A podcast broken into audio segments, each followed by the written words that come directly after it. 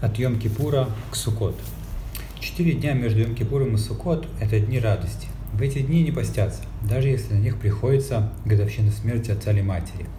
В них не произносят Таханун, часть молитвы, в которой мы издаем свои недостатки и просим Всевышнего выручить нас из беды. Если на эти дни выпадает суббота, в нее не произносят фрагменты Аварахамим, Аврахаман, Отец Милосердный, и Цидкатха Цедек, Твоя справедливость, истинная, включающие поминование душ усопших. Почему мы так радуемся в эти дни? Дело в том, что именно в эти дни было закончено строительство жертвенника в храме, возведенном царем Шломо. Мы в это время тоже строим суку, запасаемся четырьмя видами растений, словом, исполняем многочисленные заповеди – не следует есть во второй половине дня предшествующему празднику, чтобы сохранить аппетит для вечернего э, праздничной трапезы в суке. Праздник Суккот. После дней суда, раскаяния искупления приходит пора веселья, время прославления Всевышнего. Праздник Суккот, его символом являются слова чистосердечных у чистосердечных радость. Это значит, что после того, как мы очистили свое сердце раскаянием в Рошана и Йом-Кипур, мы достойны провести Суккот в радости. 15 числа месяца Тишрей начинаются праздники, продолжающиеся 8 дней, как сказано в Торе, в 15 день 7 месяца праздник Суккот, 7 дней Господу.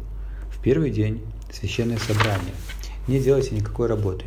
7 дней приносите огнепалимую жертву Господу. Восьмой день да будет у вас священное собрание. Приносите огнепаленную жертву Господу. Это праздничное собрание, не делайте никакой работы. Первые семь дней называются Сукот, ибо в эти дни заповедано жить в суке. Следующий день назван днем э, священного собрания, Ацерет. А поскольку восьмой Шмини с начала праздника, его называют Шмини Ацерет. Первые восьмой дни праздничные. В эти дни запрещена любая работа, кроме приготовления пищи. Шесть промежуточных дней и полупраздничные холомойт. За пределами Израиля их только пять, в этом ниже. В это время возвращены некоторые виды работы. Вне Эрец Исраэль два праздничных дня.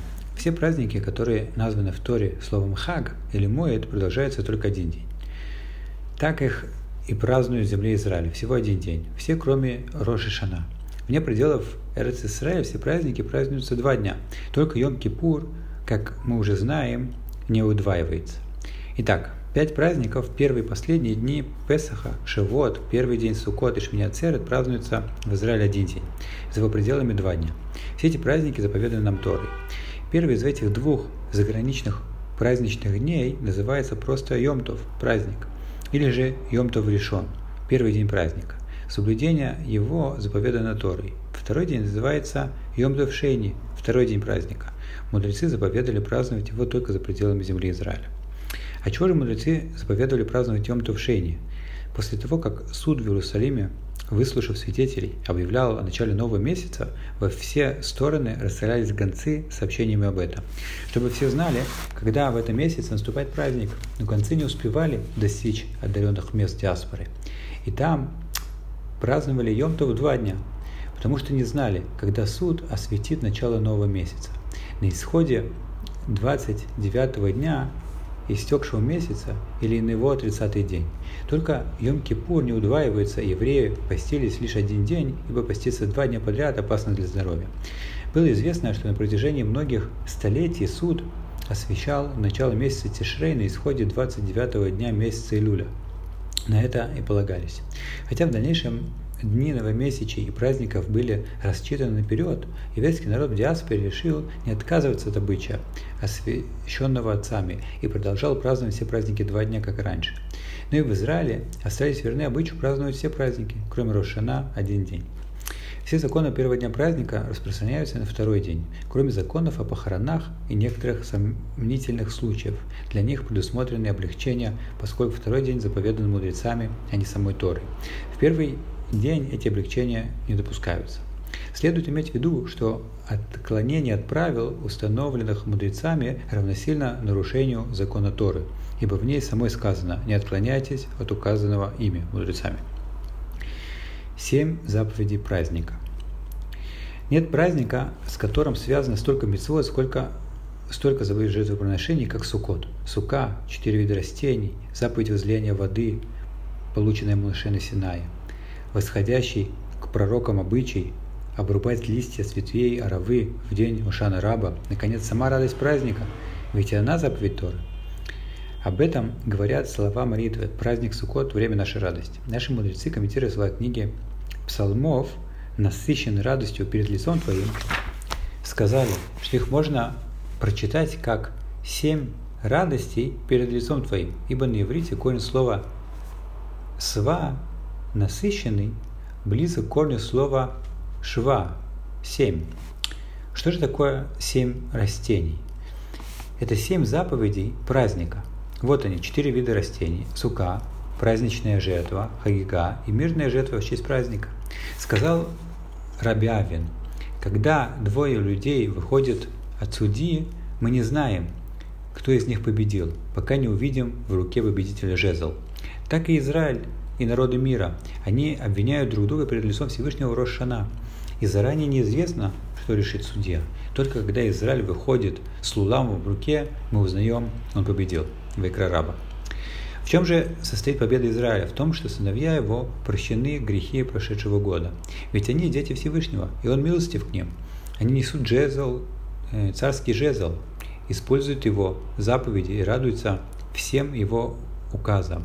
Живут в суке, благословляют четыре вида растений, возливают воду на жертвенник, как он заповедовал, и черпают воду с ликованием. Берут в руки ветви аравы в Рошана э, Бушана Раба, приносят жертвы всесожжения, чтобы умилотворить Всевышнего и искупить свои грехи и грехи всего народа.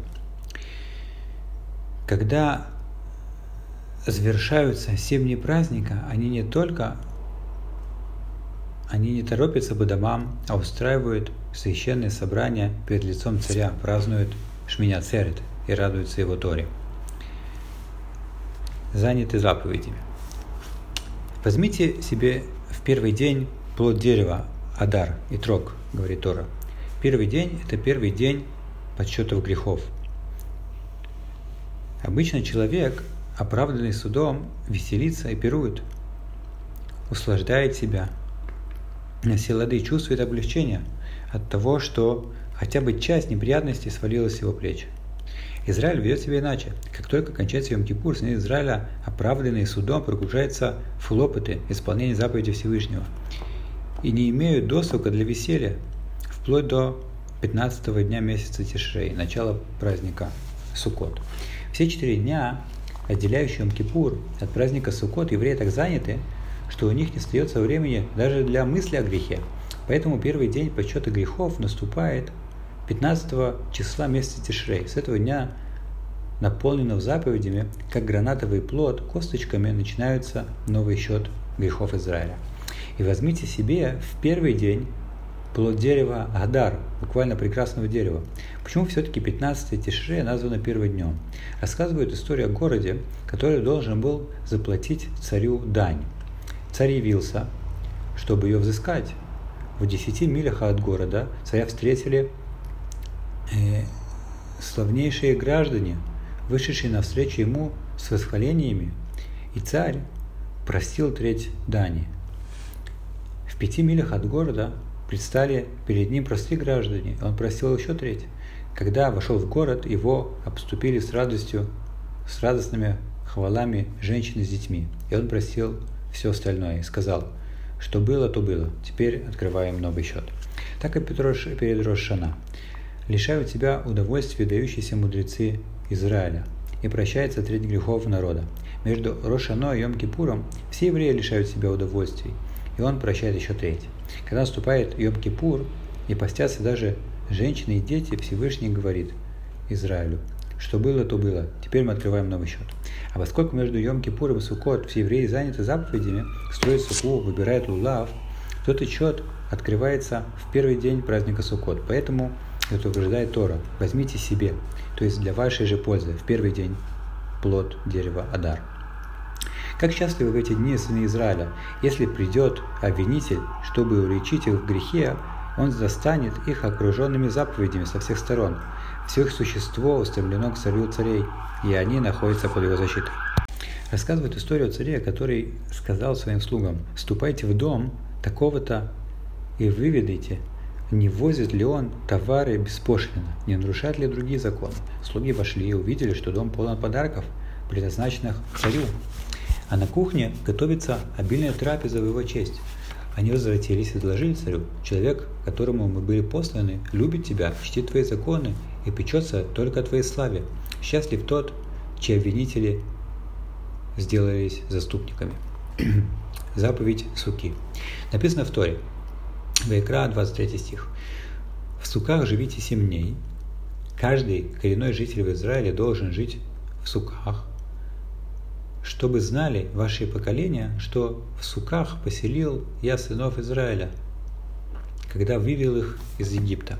За полгода до исхода из Египта евреи вышли из рабского состояния в безмятеж... и безмятежно жили в своих домах, а египтяне искали их расположение и осыпали подарками. Даже злой Паро, царь Египта и его приближенные уговаривали их, «Оставайтесь в Египте, и все сокровища Египта будут вашими». Но когда пришел день избавления, отправились сыны Израиля из Рамсеса в Сукот. Вместе с ними из Египта вышли 60 тысяч детей, стариков и миллион 200 тысяч женщин. Всего вместе с пленниками 3 миллиона человек покинули свои дома и имущество и последовали за Всевышним в безлюдную пустыню, чащу ядовитыми змеями и скорпионами. Они не спрашивали Всевышнего, куда мы идем, где найдем кровь, убежище от холода и зноя, когда будем себе пропитание. Из Рамсеса в Сукот.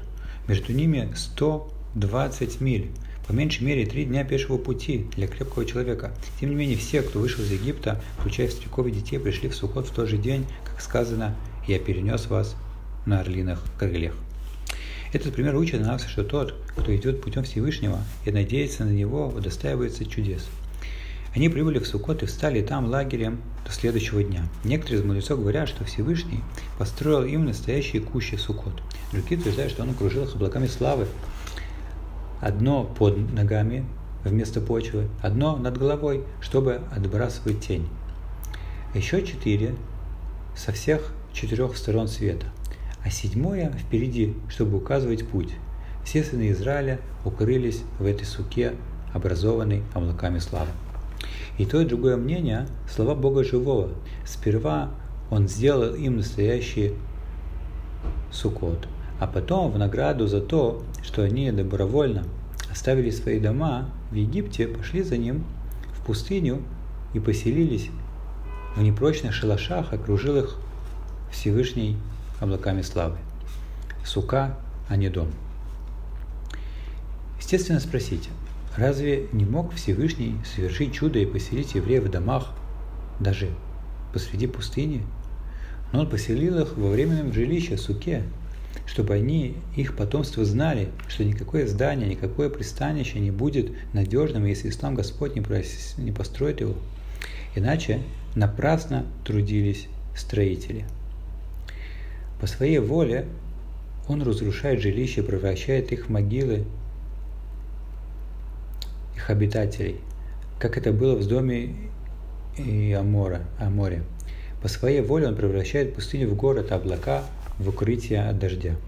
Египтяне в те времена были сильнее, богаче, могущественнее всех народов. Они надеялись на свое богатство и открыто похваляли своей мощью. Они сказали, никто не проникнет в наши пределы, и никто не сумеет уйти от нас. Есть у нас великая река Нил, это наш Бог, дарующий нам все блага. И действительно, прежде ни один раб не мог убежать из Египта, так плотно закрыты были его границы. А теперь Всевышний вывел оттуда 60 тысяч человек. Наши сыны Израиля в то поколение стали недостойны, неустойчивы в своей вере. Они поверили было, что сила на стороне египтян. Они просили только облегчить их рабскую долю, чтобы и они могли жить, как другие обитатели Египта. Тогда-то и исполнил Всевышнее обещание, данное Аврааму, Ицхаку и Якову, и вывел евреев из Египта. очистил их от грехов и показал его и показал, что его рука легко сокрушает всех тех, кто хвастается своей мощью. Сильные мира всего пали, и даже стихии покорились и нам Израиля. Их было, это было необходимо, чтобы научить их истине, что они оставили, чтобы они оставили суеверие, укрепились в вере. Они увидели Нил не божество, ибо поразил его Всевышний и превратил его воды в кровь. Дом не крепость, ибо из Нила поднялись лягушки и переполнили все дома. Земля не прибежище, ибо она была поражена презренной тварью в Шаме.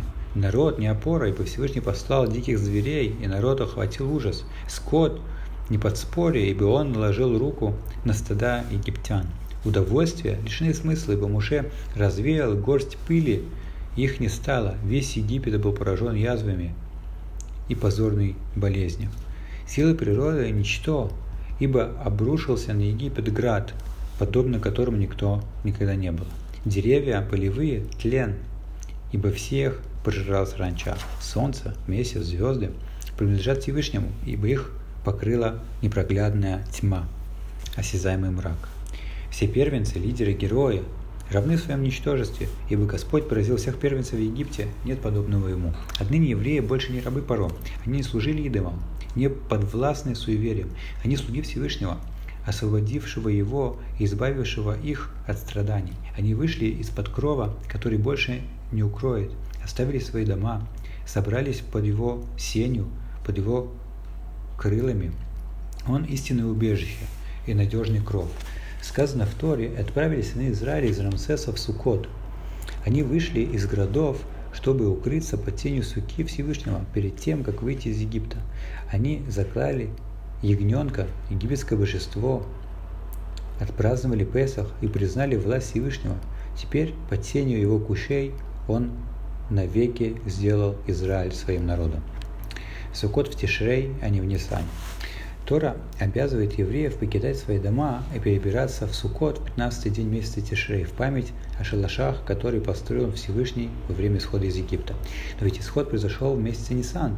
Разве неправильнее было бы отмечать память об этом событии тогда, когда оно случилось, в Нисане? Почему же заповедь нам строить суку в месяце Тишрей?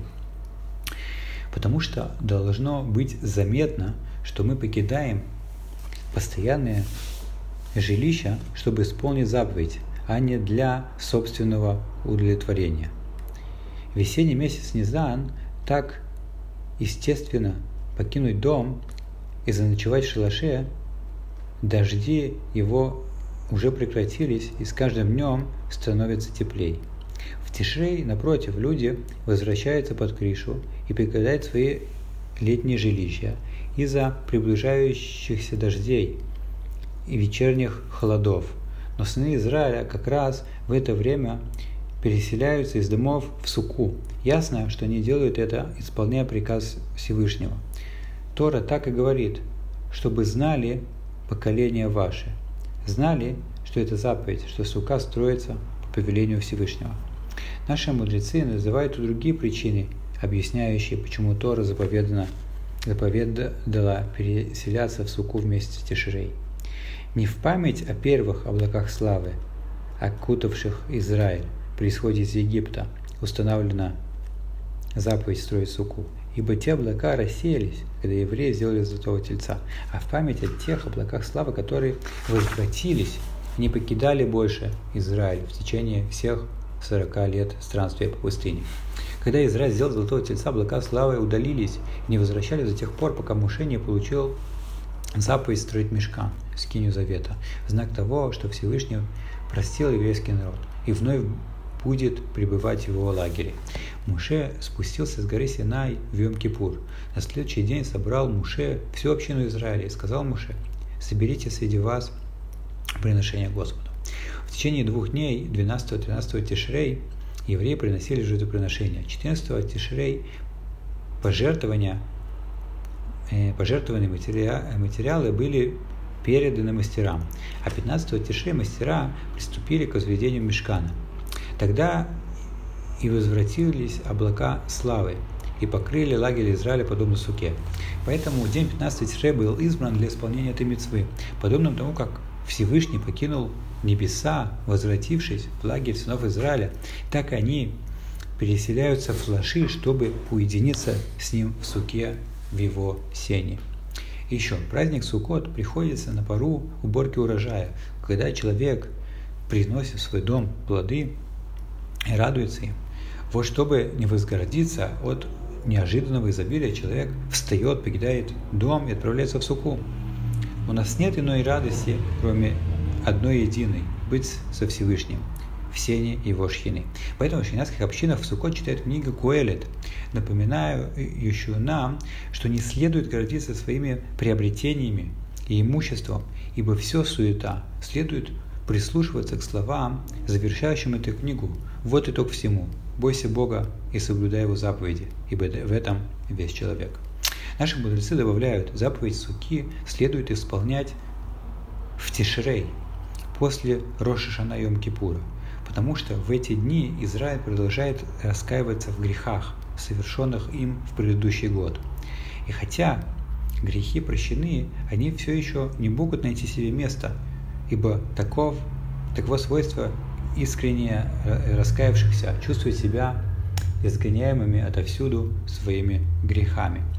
Видя это, Всевышний говорит, они не могут найти себя место от стыда за свои грехи, дам я им место у себя. Пусть под моей сенью они обретут мир, пусть соберутся в моей суке. Как в дни исхода из Египта. Каждый коренной житель в Израиле должен сидеть в суке, дабы знали ваши поколения, что в суках поселил сынов Израиля, когда вывел их из Египта. Евреи вышли из Египта с огромным достоянием, с имуществом египтян и добычей, выброшенным в море. Но в пустыне они не нашли употребления своему имуществу и не могли извлечь из него никакой пользы. Сказал им Всевышний, возьмите все свое серебро, золото и драгоценности, уберите их подальше. Ешьте хлеб, падающий с небес, пейте воду, выходящую из скал. Платья ваши не обветшают, и обувь на ногах не износится, у вас будет все необходимое. А если вы все-таки зададитесь вопросом, что делать со всем имуществом, то пожертвуйте его на строительство мешкана. Постройте мне храм, чтобы я мог находиться среди вас. Я не буду, я не забуду о том, что вы пожертвовали мне свое имущество. Даже после того, как кончились их страдания, они, убрав с полей благословенные земные дары, покидают дома и переселяются во временные жилища, дабы знали ваши поколения, что в суках поселял сынов Израиля. Знали, что изобилие, которым вы ныне наслаждаетесь, это не благословение земли, а благословение Всевышнего. И поэтому празднуйте же этот день, праздник Господа, 7 дней в, год, в году. Обратите внимание, Суккот сказано не просто 7 дней, как о празднике Песах, а 7 дней в году. Это как бы говорит нам, если ты эти семь дней радовался его заповедям, живя его в суке, то все труды и хлопоты целого года были посвящены только ему одному – и направлены на освящение его имени. Строительство стуки. Как строить суку? Сначала возводят стены, а затем покрывают их с хахом, кровлей, листьями, тростником, пальмовыми ветвями и так далее. Стены суки могут быть сделаны из любого материала. Важно только, чтобы они могли устоять, когда дует обычный для них, для этих мест ветер. Поэтому тот, кто делает стены из ткани или покрывал должен как следует привязать их со всех сторон, а также посередине, чтобы ветер не трепетал и не срывал их. Но даже если ветер не в силах их унести, все равно не может считаться стеной перегородка, которая качается или даже могла бы качаться под напором ветра. Это правило остается в силе, даже если сука построена во дворе, где совсем не бывает ветра. Если стенки начинаются не от самой земли, а на высоте, равной хотя бы ширине Тейтефаха, три ладони, около 24 сантиметров, сука является некошерной.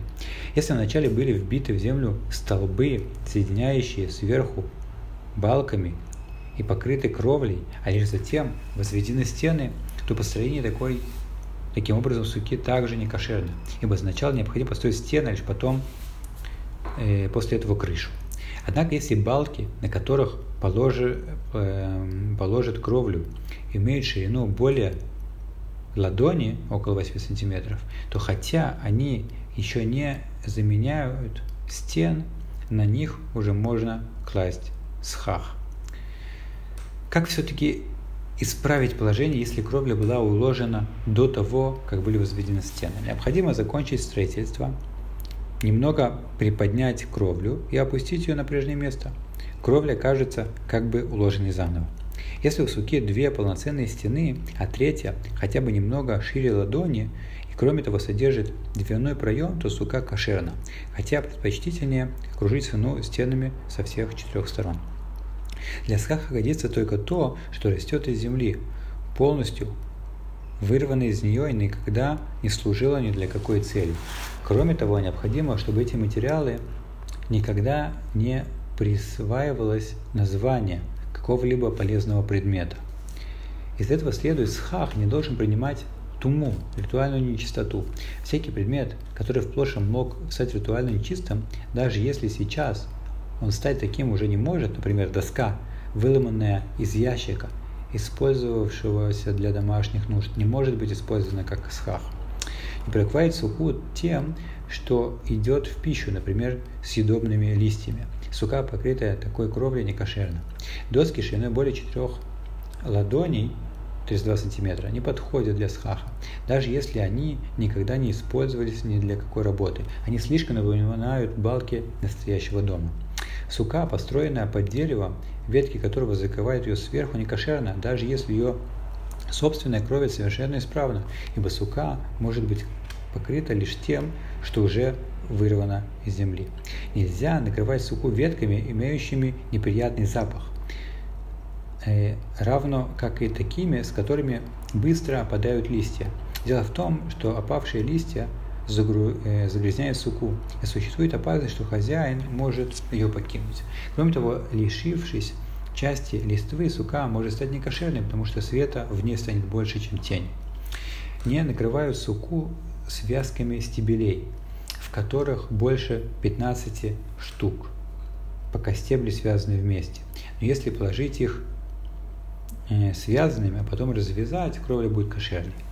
Циновка из стеблей или соломы может быть использована как материал для кровли суки при условии, что она была специально для этого изготовлена, даже если при этом она, как любая циновка, годится и для других целей. Хотя обычная циновка принимает туму, циновка изготовлена специально для кровли, ее не принимает. Схах надо делать не слишком редким, так чтобы э, затененного пространства в суке было больше, чем светлого, но и не слишком густым. Ночью сквозь кровлю должны быть видны крупные звезды. Если схах слишком редок, сука не кошерна. Если он слишком густой, так, что сквозь него не видно даже крупных звезд, сука все-таки кошерна. Размер суки. Высота суки от земли до схаха не должна превышать 20 локтей, 960 сантиметров. И не должна быть меньше 10 локтей, 80 сантиметров. Сука, которая ниже 10 локтей или выше 20 локтей, не кошерна. Если длина или ширина суки меньше 7 ладоней, 56 сантиметров. Сука также не кошерна. Хотя высота суки имеет и верхний, и, и нижний пределы. Длина и ширина ее имеют только нижний предел, 7 локтей, 7 ладоней. Даже сука, длина и ширина которой 100 локтей, кошерна, если схах ее сделан как положено. Наши мудрецы сказали, весь Израиль должен сидеть в одной суке. В будущем мире Всевышний построит суку из шкуры левиатана, и в этой суке будут пировать все праведники, исполнявшие заповедь суки в этом мире. Можно исполнить заповедь суки чужой суке, но нельзя исполнить ее в краденой суке. Поэтому не строить суку на земле, находящейся в общественном владении. Это равносильно присвоению участка, на которой стоит сука. Запрещается делать стенки суки из шатнес, ткани, в которой шерстяная нить переплетена с льняной. На протяжении всех восьми дней праздника нельзя извлекать какую-либо пользу из дерева, из которой сделаны стены или крыши суки. Нельзя даже отделить от доски щепку, чтобы поковыряться ее в зубах. Красота суки. Сказали майши мудрецы в шаббат. Слова Танаха – это Бог мой, и я буду славить Его. Правило для исполнения любой заповеди. Сука и цицит должны быть красивыми. Тоже относится и к свитку Торы. Он должен быть написан красивыми чернилами, красивым пером и на самой лучшей коже и обтянут красивым материалом. Исполнение заповеди должно быть красивым, великолепным. В особенности это касается э, э, заповедей суки и четырех видов растений, красота которых необходимо следует из сущности самой мецвы. Ведь сказано, возьмите себе плод прекрасного дерева. Поэтому человек должен вести себя в суке достойно, не вносить в нее неподобающих предметов, не делать в суке никакие, никакой черной работы.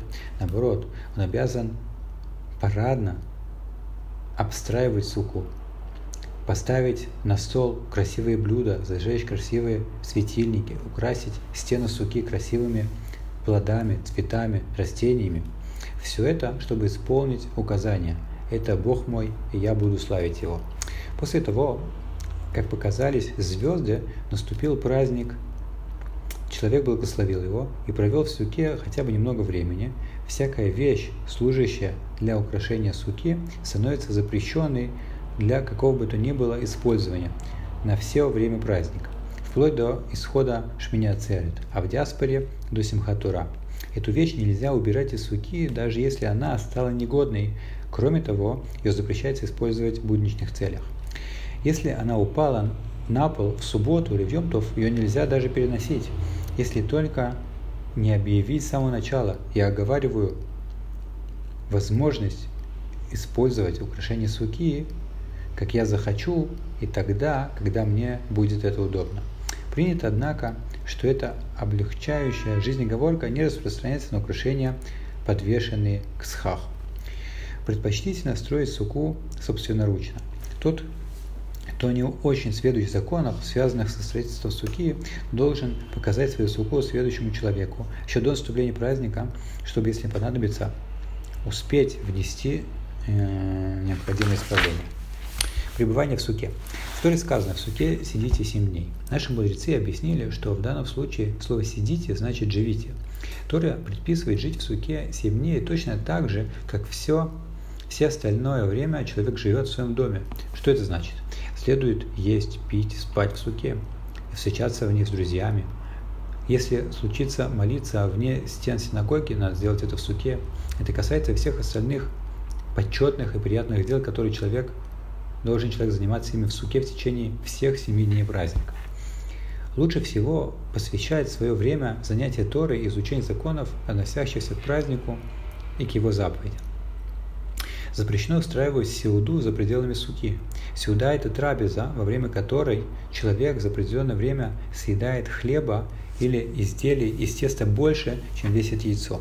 Следует иметь в виду, что по мнению некоторых законоучителей не следует благословить произносить благословления, заповедовавшие нам жить в суке, если трапеза состоит из одних пирогов и не включает в себя хлеб.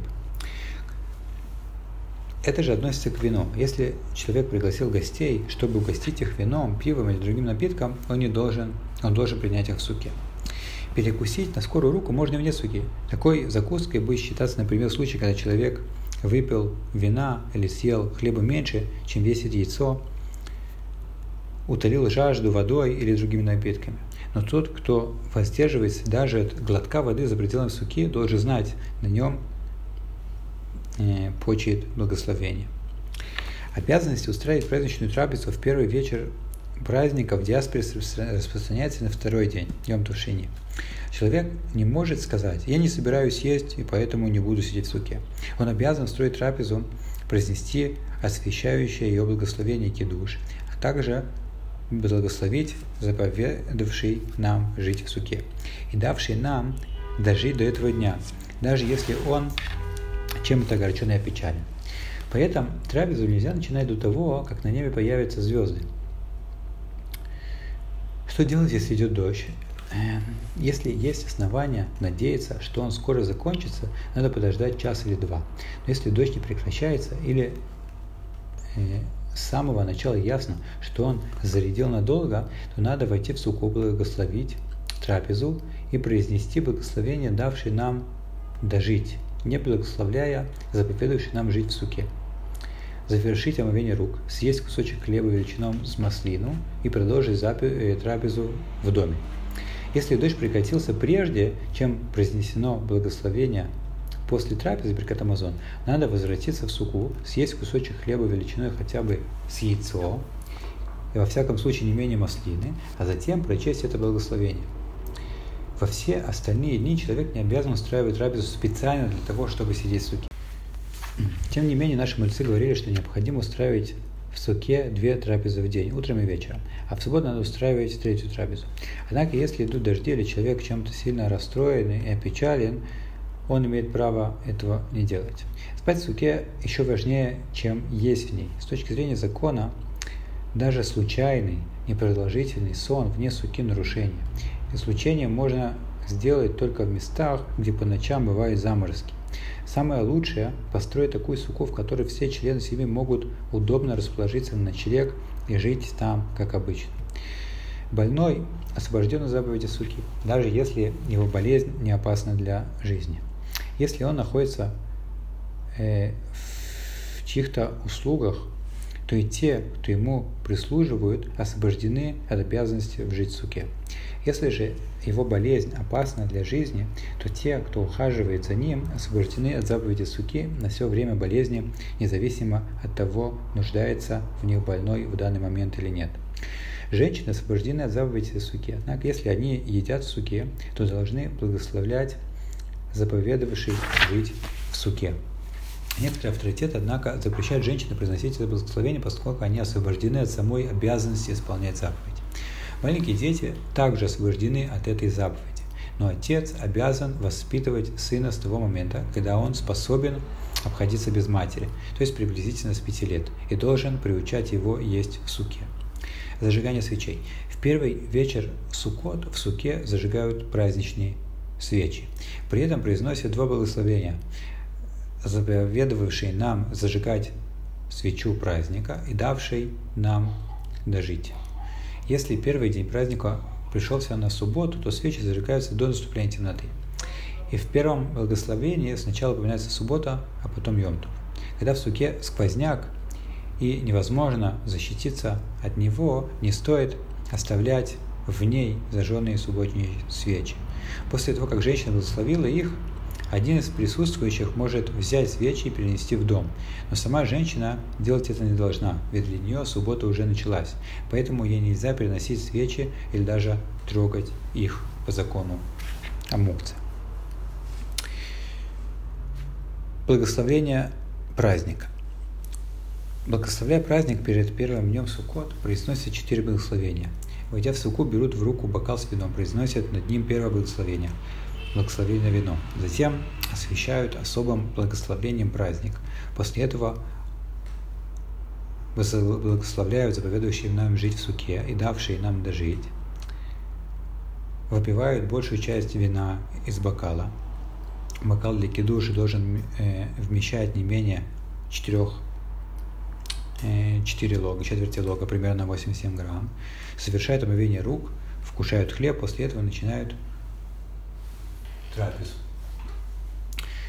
Во все остальные дни праздника трапезу не освещают. И даже если перед едой пьют вино, то все равно не произносят кидуш.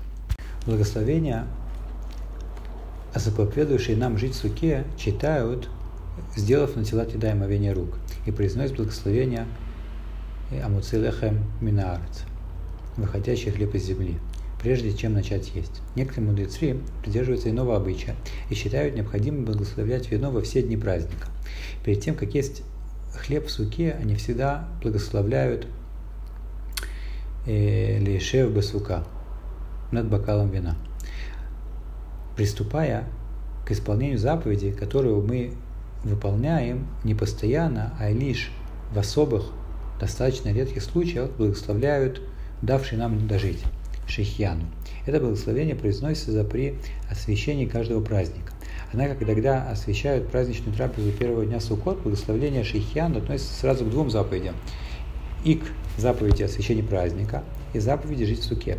Тем не менее, нет необходимости повторять благословение дважды. Надо лишь иметь в виду, произнося его, что мы благословляем Шейхьяну как, как за то, так и за другое. Благословение Лейшев Басука необходимо произносить каждый раз перед одной из 14 э, трапез семи дней праздника. Некоторые законоучители считают, что кроме того, что следует благословлять э, Лишев Басука всякий раз при входе в свою или даже чужую суку, независимо от того, с какой целью человек в нее заходит. Другие законоучители говорят, что достаточно благословлять Лишев Басука дважды в день в течение всех семи дней праздника. Поэтому во время утренней трапезы Э, благословляя Лишебу Сука, следует мысленно включать в это благословение все трапезы и другие виды визитов в Суку на протяжении всего дня, вплоть до вечерней трапезы.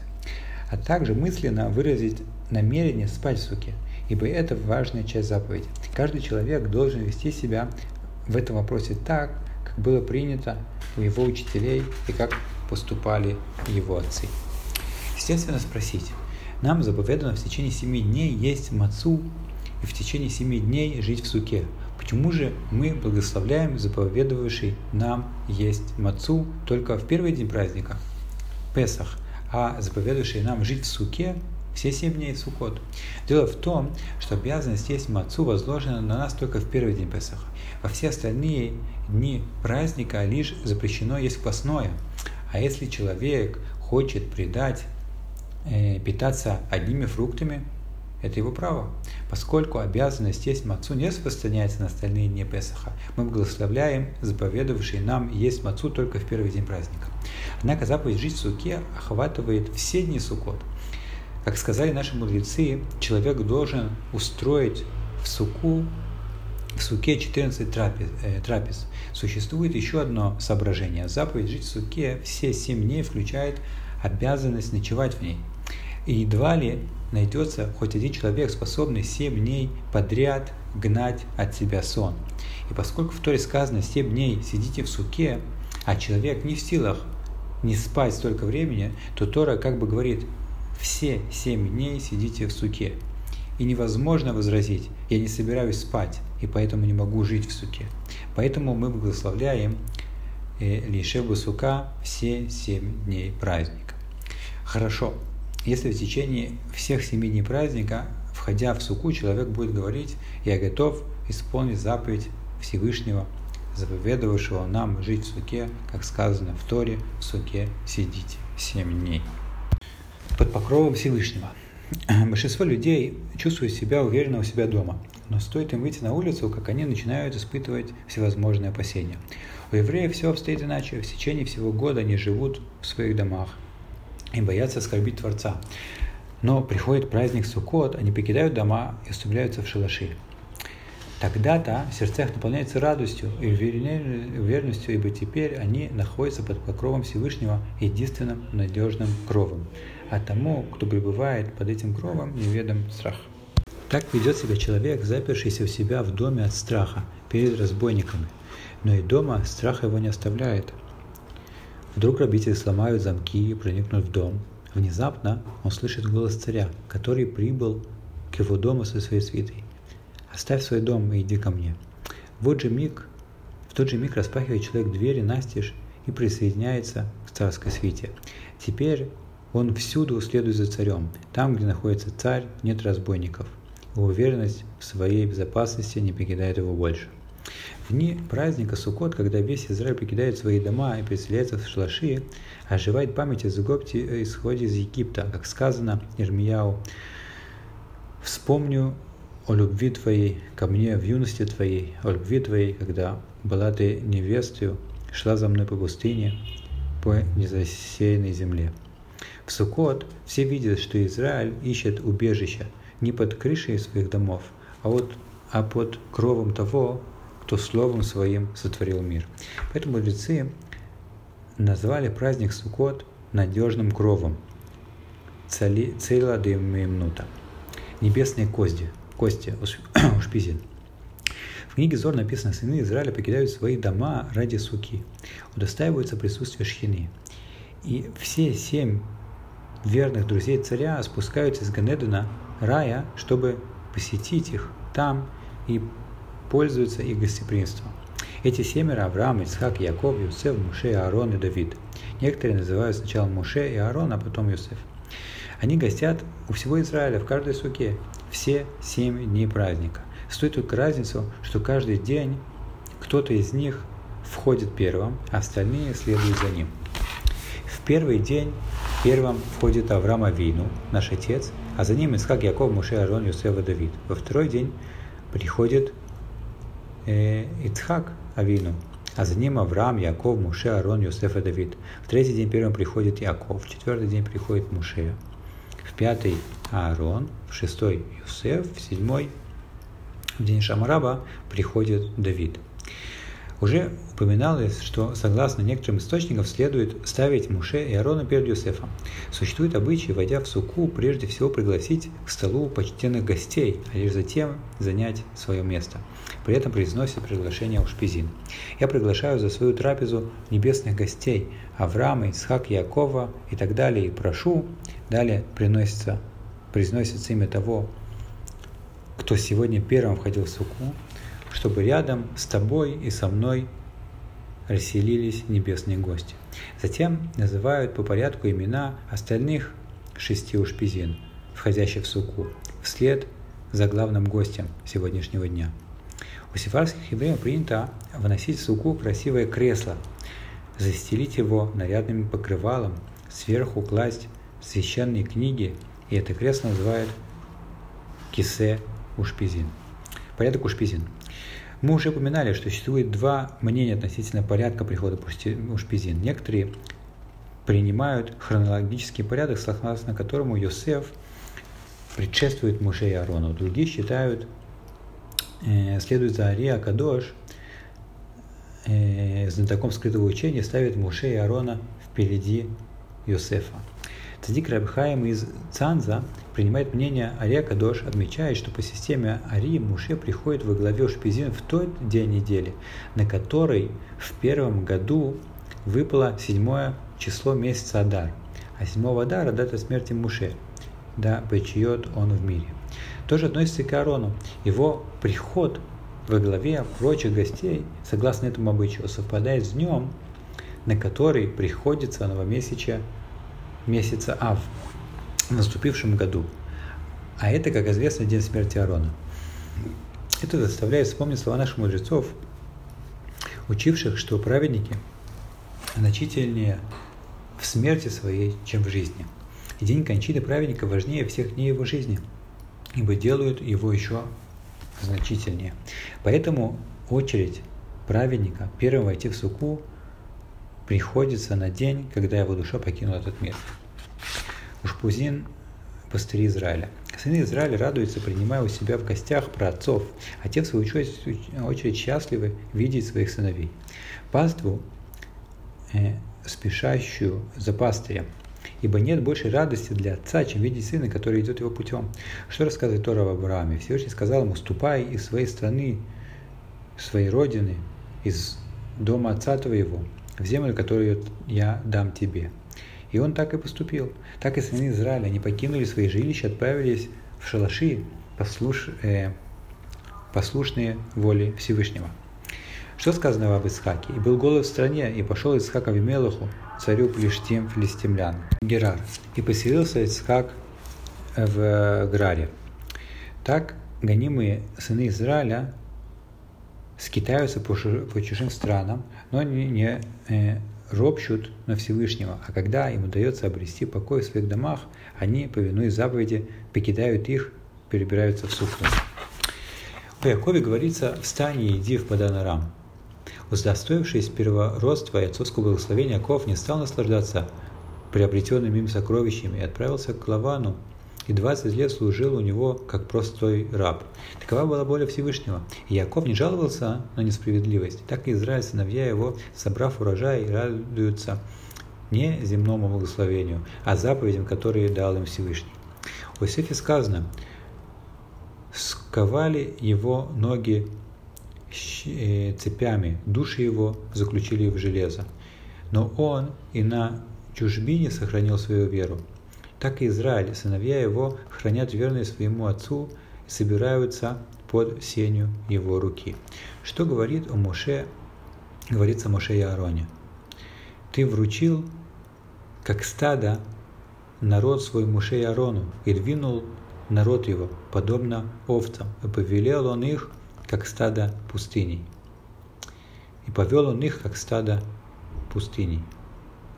Сыны Израиля никогда не сворачивали с пути Муше и Аарона, и даже если бы когда-нибудь глупец предложил им все богатства мира с тем, чтобы они оставили Всевышнего, они высмеяли бы его, ибо они находят подлинное убежище только в его сине.